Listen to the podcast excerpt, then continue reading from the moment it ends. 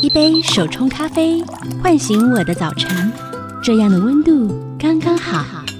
一趟城市小旅行，放下我的日常，这样的自在刚刚好。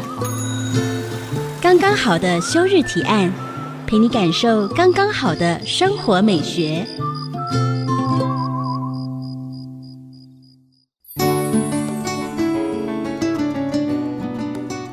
在收听的是 IC 之音竹科广播，刚刚好的休日提案，我是主持人邱逸轩。我想不同于中国菜，追求的是煎煮炒炸炖，讲究雅致还有原汁原味的日本料理呢，也让很多台湾人情有独钟哦。今天节目邀请到的就是以热爱旅行还有美食闻名的建筑师黄宏辉先生，欢迎黄建筑师。主持人好，各位听众朋友们，大家好，我是黄宏辉。哇，真的很难得的机会，因为我们熟悉的像乌来的璞石丽致温泉会馆啊，还有泰鲁阁精英酒店，都是出自你的手，我觉得真的是很厉害耶！而且我觉得建筑师非常有趣，建筑师出的第一本书不是写建筑，而是写美食，而且出书的当年呢、他就拿到年度美食作家的荣耀。哎，建筑师可以跟我们聊一下，就是当初是怎么踏入美食的领域？其实要走到这一步，也是一种意外。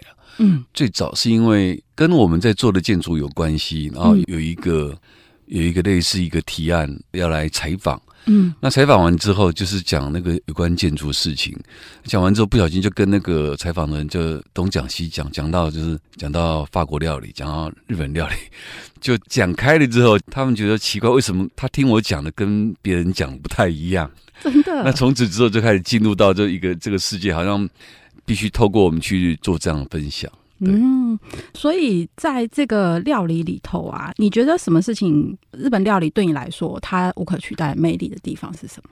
其实讲魅力的部分啊，如果我们讲一般的正常人，大概就是以一些美味啊，大概好吃。嗯、可是这个时代在在改变了，其实它还蛮大的不一样。就是我今天如果有机会的话，应该来提供一些。一般人比较不会想到的事情，比如我举个例子啊，嗯，我人生的开启的一个日本料理是这样。有一天我跟一个长辈在聊，说：“哎，日本料理我还蛮懂。”他说。你没有吃过那日本银座的酒冰味，懂什么？哎，那是三十年前的事情哦。哇，三十年前没有人讲酒冰味。对。哦，现在也没人讲，因为、哦、太多那个三颗星了，所以没人讲酒冰味。好了，我就想说，我怎么可以不懂？就特别跑去银座酒冰味。嗯。那我就很得意，回来就跟他讲，我去过了。嗯。那他跟我说：“你是不是坐五楼啊？”我说：“你怎么知道我坐五楼？”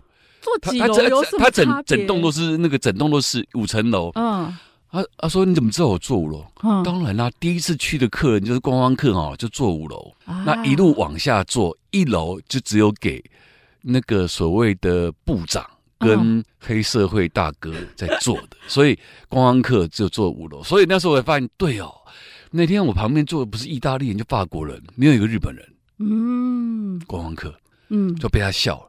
所以本来很得意，心里有挫折的，这是一个就是一一个不一样的一个概念，说怎么去开眼界。当然，就因为哪里不一样？我今天也不是讲说他寿司多强，是他有一个日本的北大陆鲁山人，对对，他的很有名的一个陶艺家，陶艺家等于就是是我们的啊国宝一样。然后他的作品呢，拿来被作为那个。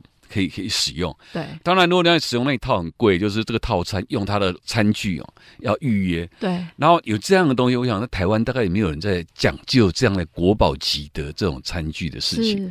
所以我在谈那个酒冰，我也，不是谈到他的美食食材美味，而谈到他态度、他的想法、精神。嗯。那如果要讲更多，其实开启我人生最大的一个是巴黎的银塔，它跟。三颗星、两颗星、一颗星是没有任何关系的，不重要。嗯，嗯，而是它是巴黎的四百年荣耀。嗯，但如果我们今天的重点在谈日本料理，我这一段应该有机会的话，我们再来讲，不然可能会跑掉。对，跑到那个创意料理去了。对，嗯，那回头我们来讲一下酒冰味，就是当初就是长辈推荐你去，然后跟你自己去亲眼所见，然后去尝过之后。你有什么样的感觉？然后后来你有因为这样真的去想办法从五四三二一一路往下不同的楼层去尝试过吗？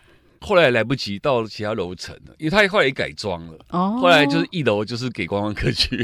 那 那后来很有名的，就是后来他整栋对面又开了新馆，嗯，就更多人容易去了。那他也让大家更有那个所谓进入的门槛更低，所以他中午就很便宜。所以很多人为了要能够一窥唐奥，就是酒槟会变得很容易进去的。嗯、那我应该讲一个有趣事情啊，嗯、到底是得到什么启示啊？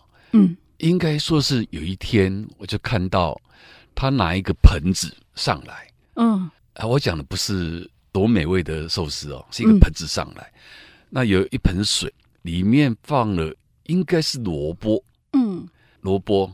然后他把萝卜呢，现场就片了一片很薄，因为萝卜非常的粗，所以片的那一片的那个一个像小小的圆饼，好大，直径大概有十五公分，很粗的一个萝卜。嗯，他就现场片了一片萝卜，很薄。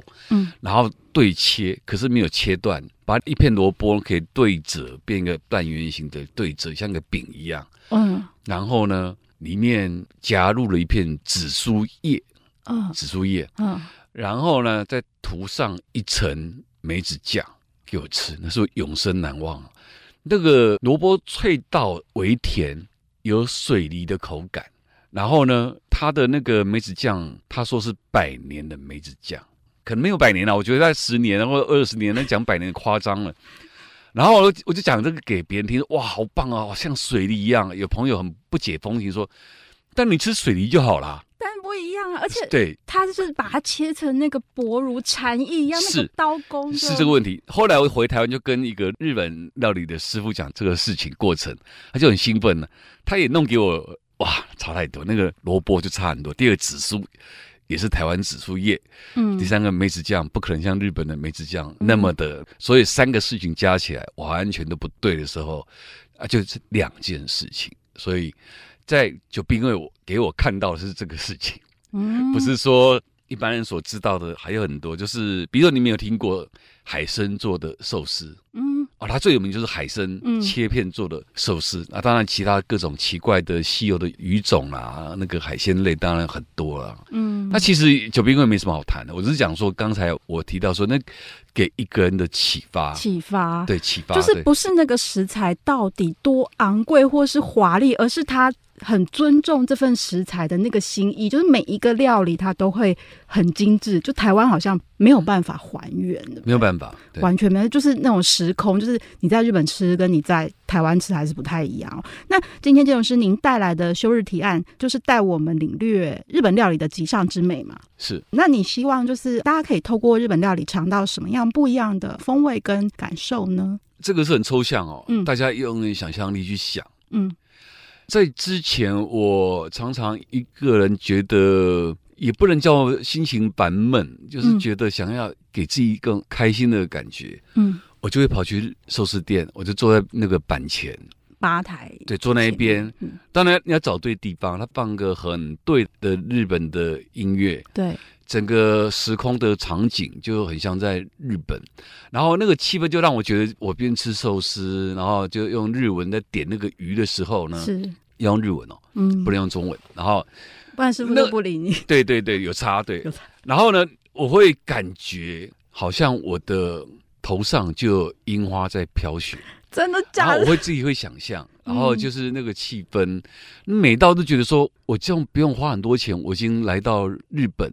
东京或是京都，我在享受日本料理这种禅风的美学，美、嗯、很美很美，嗯，就是我随时可以有这样的心情转换，那个就是我认为的一个所谓休日的一个美学。那这个就很像什么？很像有一部电影叫做《永远的一日》。那如果《永远的一日》这个欧洲艺术电影跟我们所知道的欧洲的一些相关的场景的结合，就是。Peter Mayer 所写的那个关于品味，另外更早那一本叫做《山居岁月》，就是那个普旺斯的一年。意大利版叫做《托斯卡尼艳阳下》，对，就是每天就是永远美好的一日，永远的一日就是就下个山走过去，看到邻居聊聊天啊，去买个菜上来之后，经过咖啡馆喝喝咖啡，坐一坐，走一走，聊一聊啊，一天要过去了，每天都过相同的生活。嗯，美好的一日。每日都很美好，那就会形成美好的生活。所以我觉得，像建筑师他强调，他其实品牌啊、价格啊、排名啊、评鉴都不是他的重点，那个当下的体验才是哦。休息一下，我们下段回来一起跟建筑师体验日本料理的极致精神。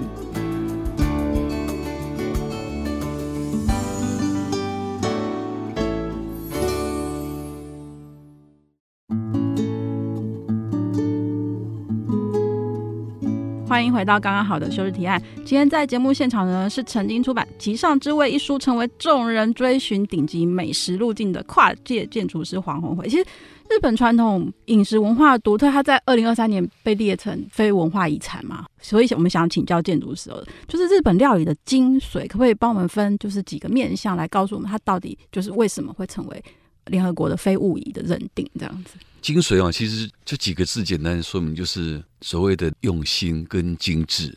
那可能跟我们认知传统熟悉的身边的中国料理，或是台湾的小食不太一样哈。我们来看看到底什么精髓啊？我们谈一些不是一般人在讲，一般人就讲说：“嗯、哎呀，好新鲜哦。”嗯，我昨天才听到一个很很有趣的事情，说如果你只会讲食材新鲜，就很称赞它。那真的是，我觉得，难道没有别的形容词了？真的。所以，到底有没有认真在看待这个事情？只能讲、嗯、新鲜，那是基本的哈。嗯。所以呢，待会再揭晓这个谜底到底是谁。有一天，那个人跟我说，嗯、有关江户流的料理呢，他只跟我谈两个事情，一个叫做熟成，嗯、一个叫温度。嗯嗯嗯。我听到台湾的师傅都讲，都说：“哎呀，食材呀、刀工啊。”嗯。那个日本师傅从来没有跟我讲食材跟刀工，啊，食材不好，刀工不好就不用谈了，嗯，也是一样基本基本功。可是他还讲说，很多人没有在注重温度跟熟成，嗯，今天没有办法时间讲那个，光是讲那个鲷鱼熟成事情就讲十分钟了，所以我就跳过去哈。那应该再讲说，到底那个晚上我看到什么东西哈？这位光头大叔非常厉害，待会再讲他是谁。他就给我的海胆，嗯，他不是给我吃海胆，他叫我去开眼界，嗯，所以当天给我的海胆是用非常漂亮日本的漆器，上面放了海胆，还放了三种，让我同时比较。三种不同种类的，一个紫海胆，一个赤海胆，一个马粪海胆，都是日本不同的产地。是这个事情让我非常的开眼界，就觉得好像来这里，他就要给我先上一课，同时去比较，同时去品尝，知道说差异性。是今天没有时间讲差异性，也讲不完。那个有关感觉的事情要形容非常久哈。是那第二个看到一个事情是让我也没想到。在台湾比较少有人这样做，在日本很很强调，就用那个所谓的库鲁马艾比，就是我们的他们讲车轮虾，就我们讲明虾哈。那、嗯、当然要够大，台湾还不错，台湾的澎湖是产地啊。是。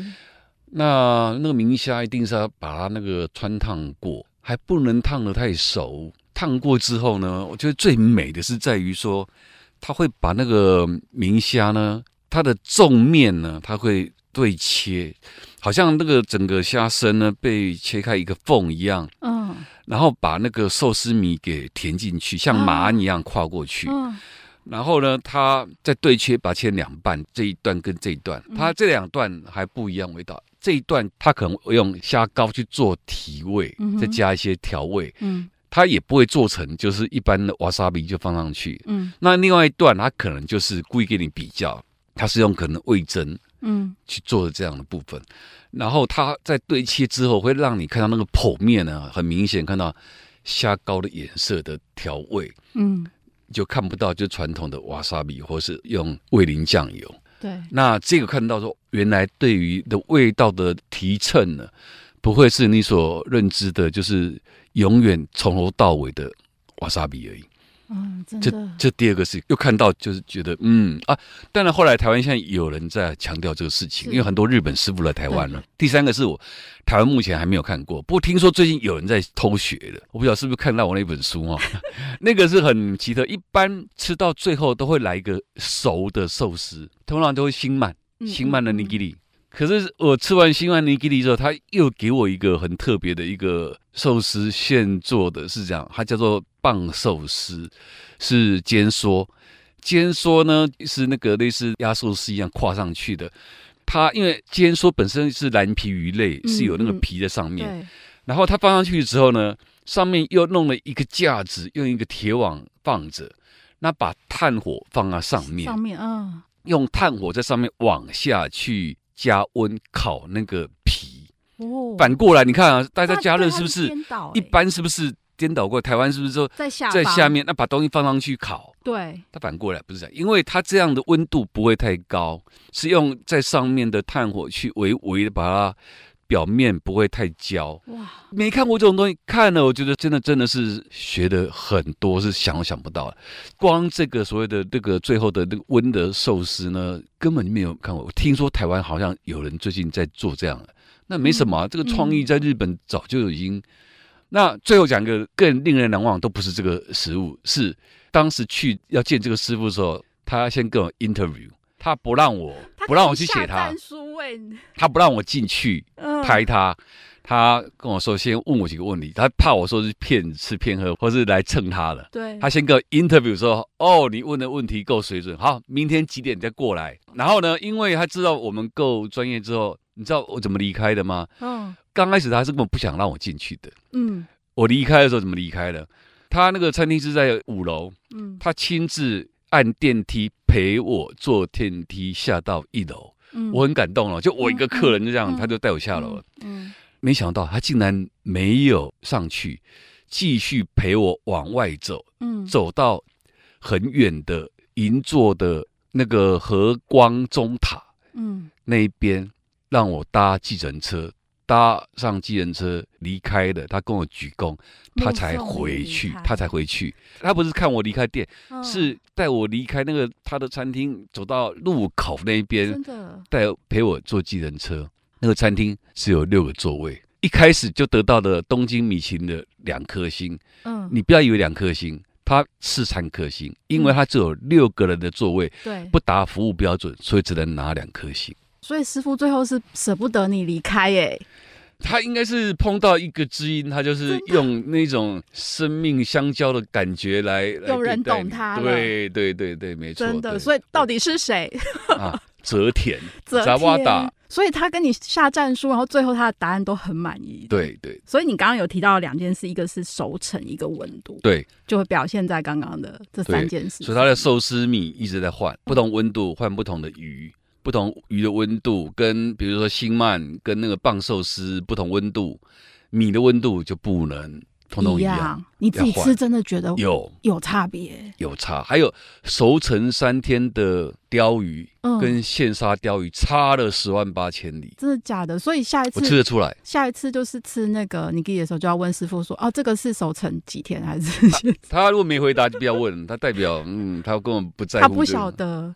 他也没时间管这个，所以我觉得日本料理真的很精细到，就是你很难想象他们对食材怎么会想到这样的处理的手法，跟他其实用一种很崇敬的态度在面对他手上的这些食材，尊重这个食材，尊重，这才真的叫尊重。真的有很多人都就讲尊重，其实他根本没有想过什么叫做尊重。真的尊重。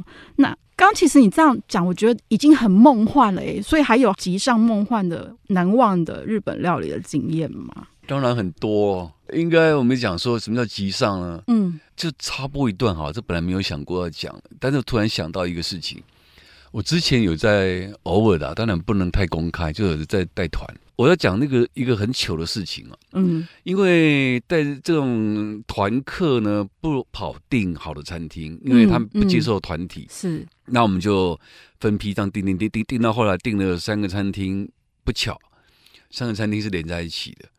所以三餐二十四小时九颗星星，我们不是炫耀，是我们觉得很难看，因为不应该这样安排。嗯、就比如今天晚上吃那个京都吉兆，嗯嗯、隔天中午吃菊乃井，隔天晚上吃飘亭，嗯，三家加起来九颗星星。嗯，团员就也没有很公开的抱怨，但我都懂，大家都不是那么的开心。后来怎么样大家开心，你知道吗？我说改变行程，好。开始不吃了米其林三颗星了，我们去吃米其林一颗星的荞麦面。嗯，为什么为什么连着九颗星大家不开心？因为负担太重，没有感觉。嗯所以其实感觉这个事情还是会有一个对极限值。后来改成一颗星的荞麦面的时候，大家突然间就哇，那个完全都活过来了。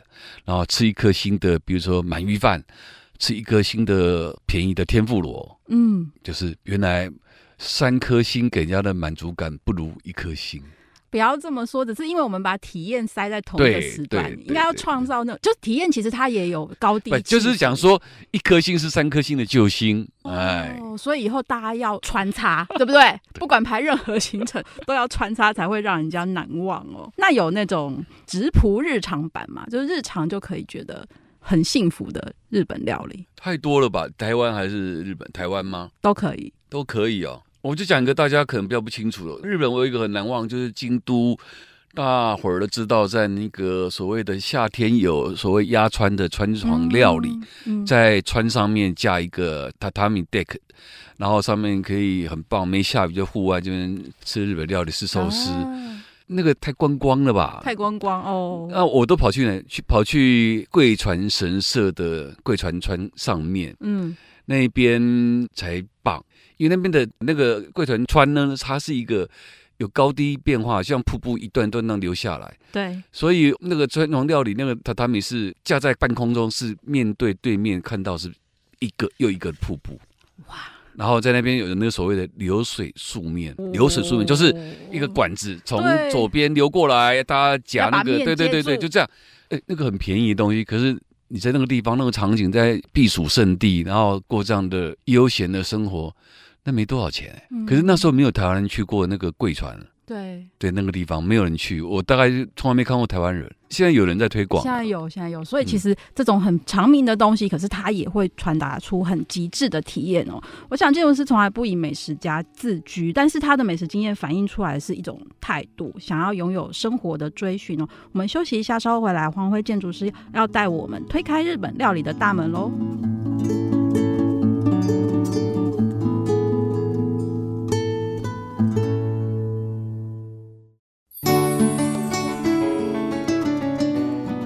回到刚刚好的休日提案。今天在节目现场的呢是品味生活家黄鸿辉建筑师。建筑师，我们想要继续跟您请教。我们现在回来台湾，台湾餐厅这么多，多如繁花，你会建议我们怎么挑、怎么选呢？台湾现在进入一种类日本的形态，是因为台湾的师傅老一辈的，从七都里到新都里一路这样子。嗯、后来自从鸡市野寿司。对，还有那个哎，东园的那个高玉，嗯，然后一路过来这些师傅，然后开枝散叶啊，有天本、足利这一些，你发现其实已经变日本人师傅天下，真的。从以前三千块一克就是最顶级的，到后来变成五千，五千到后来疫情之后六千八起跳，真的好到一万了哈。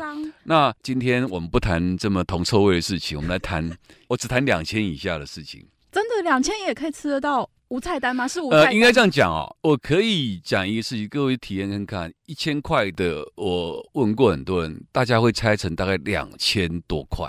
嗯，那有一个是一千八的，有很多人看到感觉那个样子应该是要四千五到五千。哇塞！那光这两个，就是我一直在推广。我不会去推那个什么一克什么六千八一万的那一种，嗯、那个只要有钱，随时都可以进去。嗯啊。如果进不去，订不到位置，什么那个要订一年，嗯，就不要去，你就直接飞去银座就好。银座卖的比台北还便宜。对，对啊，因为台湾为什么？而且食材更新鲜。对，因为台湾食材还有空运费啊，所以都变贵了。一千块是那个板前料理无菜单。我要告诉各位，无菜单不是无菜单厉害，是那个食材都是超级厉害，日本来的。而且那个食材，我一听那名字，我就知道。这个东西怎么可能只卖一千？什么东西？什么东西？反正他所提到的那个鱼一定跟产地有关。嗯，来自什么地方？日本的哪里？哪里？各种。嗯，我们在讲，比如说要讲日本的煎鱼，对，要来自高知土佐，要用那个稻荷烟熏的，不是木头烟熏的稻稻荷，在那高知土佐。对，那么吃到怎么讲？Kimetai 金木雕，嗯，你要问他产地，伊豆半岛的。如果有人跟你说我这个鲷鱼是来自于日本的，你要问他说日本明石海峡吗？嗯。明石海峡才是第一名，嗯啊，只有明石海峡而已，嗯，哦，啊，如果更厉害，问他，你海胆，你不要跟我讲北海道来的，你不要讲根室，嗯，最厉害的是在最北边的海岛叫利尻岛，那很多人不知道啊，我都把那个盒子拿来看，背面会写利考岛，你就中奖，就今天值回票价。对，那现在你怎么辨别那个海胆呢？我终于现在看到一个新的现象，因为利考岛现在不太可能有，现在出现一个东西，就是用漆器做的盒子。嗯，是一般海胆盒子的一半的大小，代表这个就更厉害了。哦，那一般叫木盒子，那就是便宜的。对，如果是漆器的盒子，一半呢，因为漆器就工艺很对，那个就代表更高档。啊、那很多产地来的啊，比如说虎骨，现在没有人敢进，就虎骨一定要来自于下关、虎河豚，每个材料一定有当地的一个所谓当地当令。嗯，所以很重要是说，嗯、怎么样去吃到一个好的，就是第一个。无菜单，嗯，让师傅来推荐，嗯，嗯，来推荐，你就不要太多意见。是，当然你要找到一只好的，如果不够好，通常你就会很失望。对，嗯、那这个部分呢，当然你要讲究，就是我刚刚提到当地当令时间、嗯嗯、时间。比如说我们讲，其实我最爱的竟然是很奇怪的东西，我很喜欢那个味道很重的，比如说日本秋刀鱼。跟日本的沙丁鱼，嗯，那个女生一般不吃的太重。可是告诉各位，你们都搞错了。如果选对时间，夏天、秋天的时候，很油、超美味、超香，一点腥都没有，是因为你不新鲜，还有台湾产地不对的，就味道很重。如果是很好的，哇，那个是香啊！我最爱的是这个。还有比如大家不吃的口哈达，就是小鲫鱼，小鲫鱼那个是用醋腌制的，嗯，所以不会吃的人。就不懂，可是怎么判定好不好的江户流的日本寿司呢？对，看那道菜就叫小鲫，小鲫点来吃就知道厉不厉害。所以其实我们要避开地雷区，第一件事情就是你可以选无菜单料理，因为比较有可能是当令跟新鲜的东西，然后师傅把他最骄傲的东西会放在这个无菜单里头。那刚刚你有提到一个关键，就是板前，是建议大家一定要做板前吗？如果你要聊天，很多人聊天，你就去坐桌子吧。你不敢跟师傅聊天。他如果六个人在坐板前聊天，会很吵，师傅很讨厌，会很讨厌，真的不骗你。不然你就包场，不然你就你没有本事包场，就不要去那么多人那么聊天，很讨厌。所以很多日本师傅是禁止聊天的。还有我刚刚讲的泽田先生，禁止拍照，对，禁止拍照，还有禁止聊天，很严重，真的有一天你聊天就把你赶出去了。但是我们可以跟师傅聊天吧？对，他不会跟你聊，他只跟你简单的互动。嗯，因为之前我有朋友去吃某一个台湾人的一个蛮贵的一个寿司，结果看到另外一组客人跟师傅聊太开心了，火大走了。你一直跟他聊天，一直在那边聊。我们这边都不理我，呃、我们没有被 take care。哦，我们一样是花那个钱，对，结果很火大。嗯，就那个师傅说：“哦，我下次招待你免费。”客人说：“嗯、我才不要。”嗯，你想的太美了。嗯，你以为你在施舍我？嗯，所以很多师傅真的是要节制自己的行为。像日本师傅还是比较会知道说有所分寸，说比较有个性，有互动，对，有互动，但是要。是适可而止，对，不可以过头，过头了，那个就有些台湾有些师傅还喝酒，喝到后来就乱，八点半就可能就全乱了。这整场就是 party。那我看过，就是真的乱掉了，就是后来那个鱼就用用丢的。那作为一个消费者，刚刚说我们可以去问师傅说啊，那你这个食材是从哪里来的啊？就是除了从哪一个国家，然后包括哪一个产地之外，我们还有什么？就是想问日本料理礼仪，或是我们怎么品？你有怎么建议我们这样？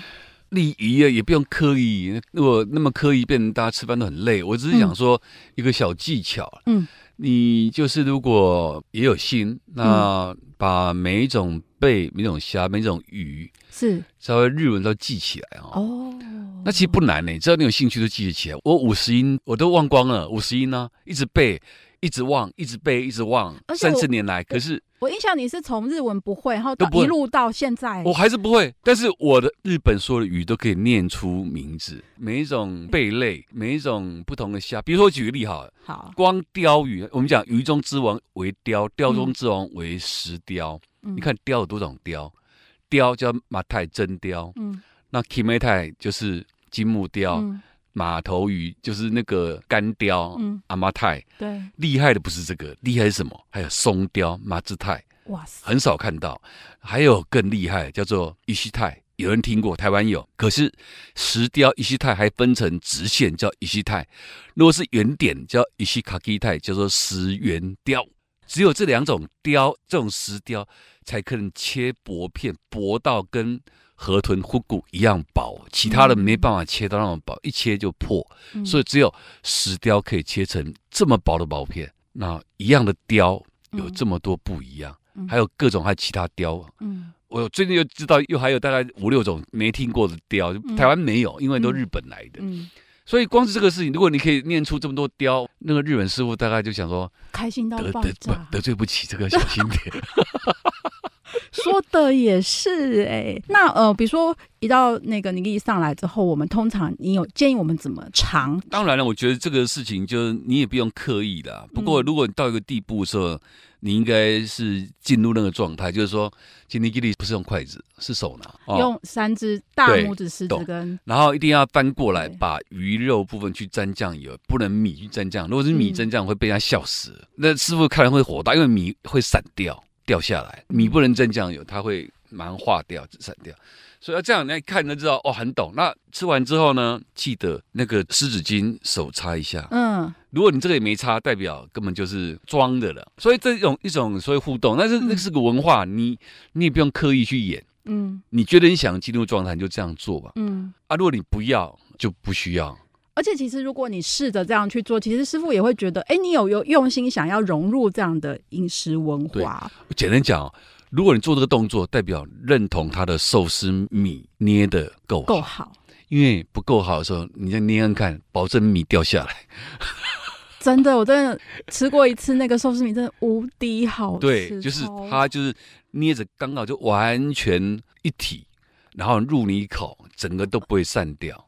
然后温温的这样子，对，所以就这个如果说的话，也可以叫做是一个礼仪啦。嗯嗯嗯。那通常像我们讲餐酒搭嘛，那日本料理的那个酒，就是选清酒最安全嘛？讲个不一样的事情。如果我想很多人可以来讲一些大家都都可以懂的，那就没意思。我们今天来讲一些大家没有想到的事情。是有个论点，如果你不认同没关系。但是可以试试看，不认同没关系，因为我那天讲这个论点，我就很大胆讲，我就是这样认为。好，第一个我认为 Sake 很闷，嗯，我怎么喝哦，哇，表面笑得很开心，哇，很好的什么，我那天一个什么十四代都有什么不得了，什么之类的，什么踏迹就不要说了，好吧，十四代已经很厉害了。对，然后我就想装了，哇，好棒哦。其实在我心里还觉得 Sake 就很闷的事情，跟日本男人一样很闷。结果的话，有一天我发现什么事情？日本料理，尤其鱼本身没什么味道，嗯，鱼不太有味道，只有鱼烤过才有香气，嗯。那你要佐餐酒，到底要闷闷的还是应该怎样？后来我试过一个，让我意外发现，嗯，我永远都改喝法国的白葡萄酒，而且一定要 Burgundy，嗯，为什么？Burgundy 的酒。白酒有花香、果香，有蜂蜜香，嗯、那叫做什么？叫做华丽奔放。然后华丽奔放跟那个所谓那个白生鱼的那个很清淡，嗯，那才是厉害的绝配，不是 Sake 闷闷跟鱼搭配。所以我这个论点很多人不认同，但是没关系，我们下次试试看看我讲的。记得要 Burgundy 的白酒，白酒，法国 Burgundy 的白酒。是的，对。其实建筑师昨天跟我说的是，清酒太无聊了。我觉得日本料理的精髓真的多如繁花，博大精深哦。那透过建筑师的提纲挈领的精彩分享哦，让我们一起走进日本料理的世界，开启美食跟感官的精彩体验哦。我们休息一下，稍后回来。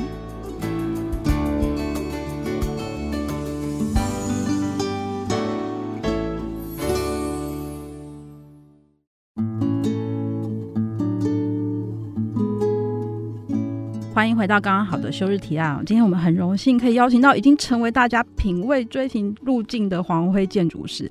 建筑师，我们今天跟您挖掘了很多日本料理的迷人细节哦。其实很早年，因为我们是那个以前共事，我觉得有一句话让我当初还是小白的时候，新鲜人的时候，我我觉得很惊艳到，因为我们会觉得说，哎，我们是两千零五年呢，哇，二十年前哦，太可怕了，是不是很可怕？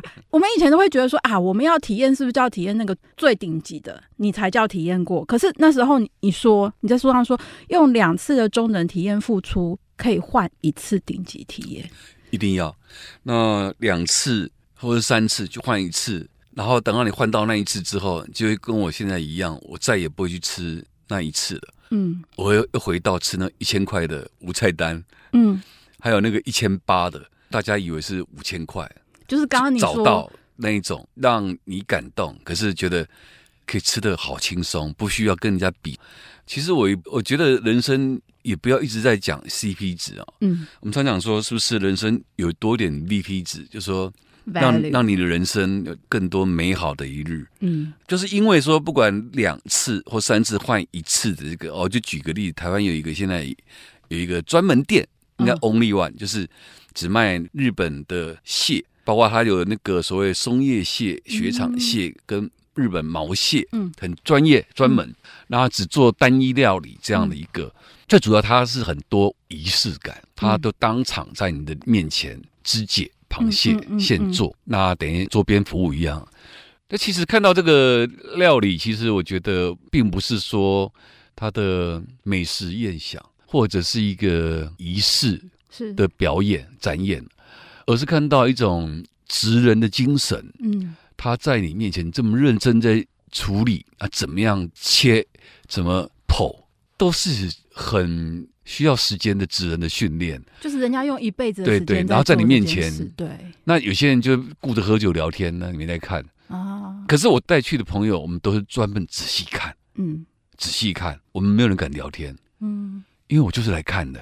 啊，我我刚刚讲那个不是板前，他是那个包厢式，就是两个人、四个人小包厢，就师傅进来，嗯。还有一个小料理台，就当场在，当场就这个，你怎么可能想说用一个很便宜东西去享受到？这个成本太重，所以你可能需要花三次的去累积这一次去看。对，那一次就够，你就不用。那如果你觉得说啊，因为这个台湾只有一家而已，而且也不容易再开第二店，那我知道他从日本来的，所以如果你觉得台湾很贵，那你就不要去。嗯，但我提醒你，哪天你路过东京的时候，就顺便去吃一下，你就觉得很划得来。顺便哦，不是特地造访，是顺便。我们讲顺便，那你就不会觉得心疼，因为你就顺便，那你觉得吃了这个你就赚回来。因为在日本来说，因为这个比较普遍，跟台湾比起来就比较相对比例是便宜。嗯，而且既然就是花了机票钱去，就是把它当成你的行程之一，我觉得是非常值得对。对，所以这个就值得很推荐。但是我觉得体验过之后，你也不会常常要这样，所以至少你。人生有这个经验，说哦，什么叫做已经到了那个地步？原来这都是这么多人的认真的精神在服务跟用心的态度。螃蟹大家都在吃帝王蟹啊，嗯嗯，那为什么这个比较好吃？因为有人赋予它不一样的生命，就是别人怎么说怎么讲。还不如你自己真的去现场体验过一次哦。嗯、那长久以来你在那个美食领域这么久，有没有开启你什么样的特殊技能呢？刚好相反，应该是我本来的技能开启了美食这一块天地啊。比如说，我们学设计的建筑师是对于空间感、美感、气氛会联想。比如刚刚讲，就想到说好像在樱花，其实根本没有樱花，嗯，啊，自己那边胡思乱想。然后画面会出来，所以这个敏感度，比如说最近我对于两个地方就讲没关系，我没有没有鼓励你们去哦，因为他们那个还是比较贵。但是我觉得它有效果，是因为他们真的从日本请来的师傅，我讲装修师傅、木工师傅，哦，然后从日本直接空运来台组装的那个木格子的窗棱、窗棱、窗棱那种东西来台湾组装的陈寿司。我看了我吓一跳，哇，那个根本是在日本很精工、很精工那种的古迹修复才会出现。怎么每待我都看那个感觉，我在那边吃饭，觉得都忘了都有吃什么，但是我觉得就是愉快不得了。嗯，还在受一个文化的熏陶。嗯，第二个就我刚才讲那个螃蟹料理月夜盐，嗯，他弄了很多木头的很细的格栅，一直木头东西一直展演展演，那个就是让我感觉上是那种大河的氛围。嗯，所以那个气氛就觉得说，就坐那一边，哪怕喝一杯茶，就开心不得了。嗯，可是给我的是一个很棒的料理，所以这个所谓的技能就是敏感度，因为空间敏感度就很容易感染，就会给我加更多分数，可能一下给我加了百分之三十的那种正面美好的能量，因为空间感啊。可是很多人没有感受到，对，好浪费。我我会跟他讲说，你注意看这个东西。不得了，这个东西很美，要感觉一下。那个是日本的师傅手工做出来的，都没注意。对，所以跟我吃饭的压力都很大，我都会。但这样梦幻值会破表。我觉得日本料理之所以可以这么迷人，就是他连这种小细节，一般人不会注意到的。你说这个时代，你请一个师傅，然后用怎么样顶级修复古迹的技艺，在台湾的餐厅里面重现，我觉得这真的是很值得一看。没看到，现在已经出现了。这种看到。比较早应该是陈寿司出现，我一看都懂了，嗯、这个厉害。嗯、然后看到月野那样厉害，我最近看到一个更好玩，他弄了一个就是超级奇幻的寿司店，就那个奇幻又不会太过头了，over，嗯，就让人觉得有点花花草草、花花绿绿的世界，可是又感觉有有日本的寿司的精神。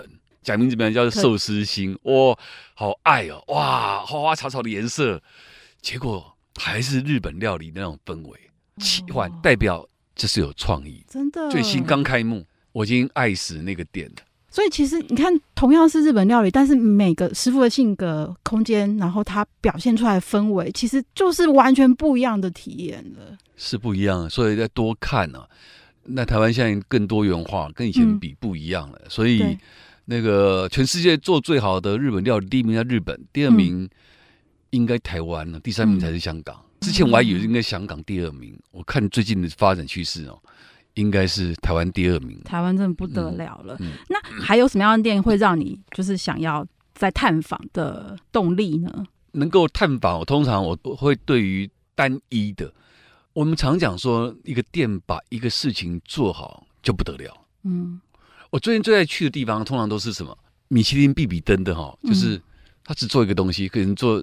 挂包可能只卖卤肉饭，嗯，或者卖那个鬼啊鬼汤，他卖那个东西就有名就够了。他把一个汤做好，他就就是我一辈子只对，还卖还那个卖咸汤圆的，有没有？啊、就把个东西做好，就是不得了，就是这样。那我就会觉得想到啊，我今天想要吃汤圆了，我就跑去那里，就是他。那我才不会说什么什么都有，那个没什么意思。对对不对，就是大概只能那样而已。对。对，比如说拉面呢，他就说我这个厉害，就是我这个龙虾清汤。对，浓汤大家都会，嗯哼，龙虾清汤就难。那如果是鸡白汤，大家也都会，嗯、就是很粘稠的鸡白汤，可以做到鸡是清汤，很清淡的鸡汤，那就厉害。单一东西，所以我现在都。一直找单一的东西，对于那个什么都有那个没有太大兴趣。那最后想要问一下，就是说你觉得人生的价值对你来说追寻的是什么？我就举个例子哦，这个跟食物无关。如果说我今天我要再追寻一次我之前知道的美好的，嗯，我再再去一次的话，我讲那个就是叫做威尼斯阿曼啊，阿曼酒店，它太特别，嗯，它有四百年历史，你可以看到整个空间氛围从。歌德文艺复兴，嗯，到巴洛克，嗯、到洛可可这种文化的累积，嗯、对。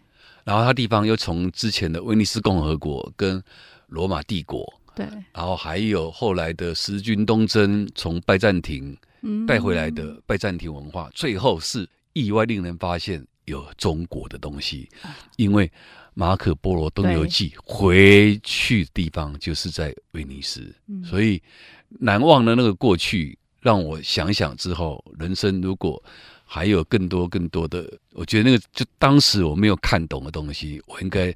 还要再去看一次，再去看一次。人生有很多必尝跟必定住的旅店。嗯、我想人生而来，其实就是我们是来体验这个世界的嘛。吼，不管你是对美食啊、对音乐啊，或是对任何可以感受到自我存在，或是感受到美好的事情有兴趣，我相信黄建荣师对于救己的精神，刚刚讲就是专注唯一，绝对值得成为我们过生活最重要的态度之一哦。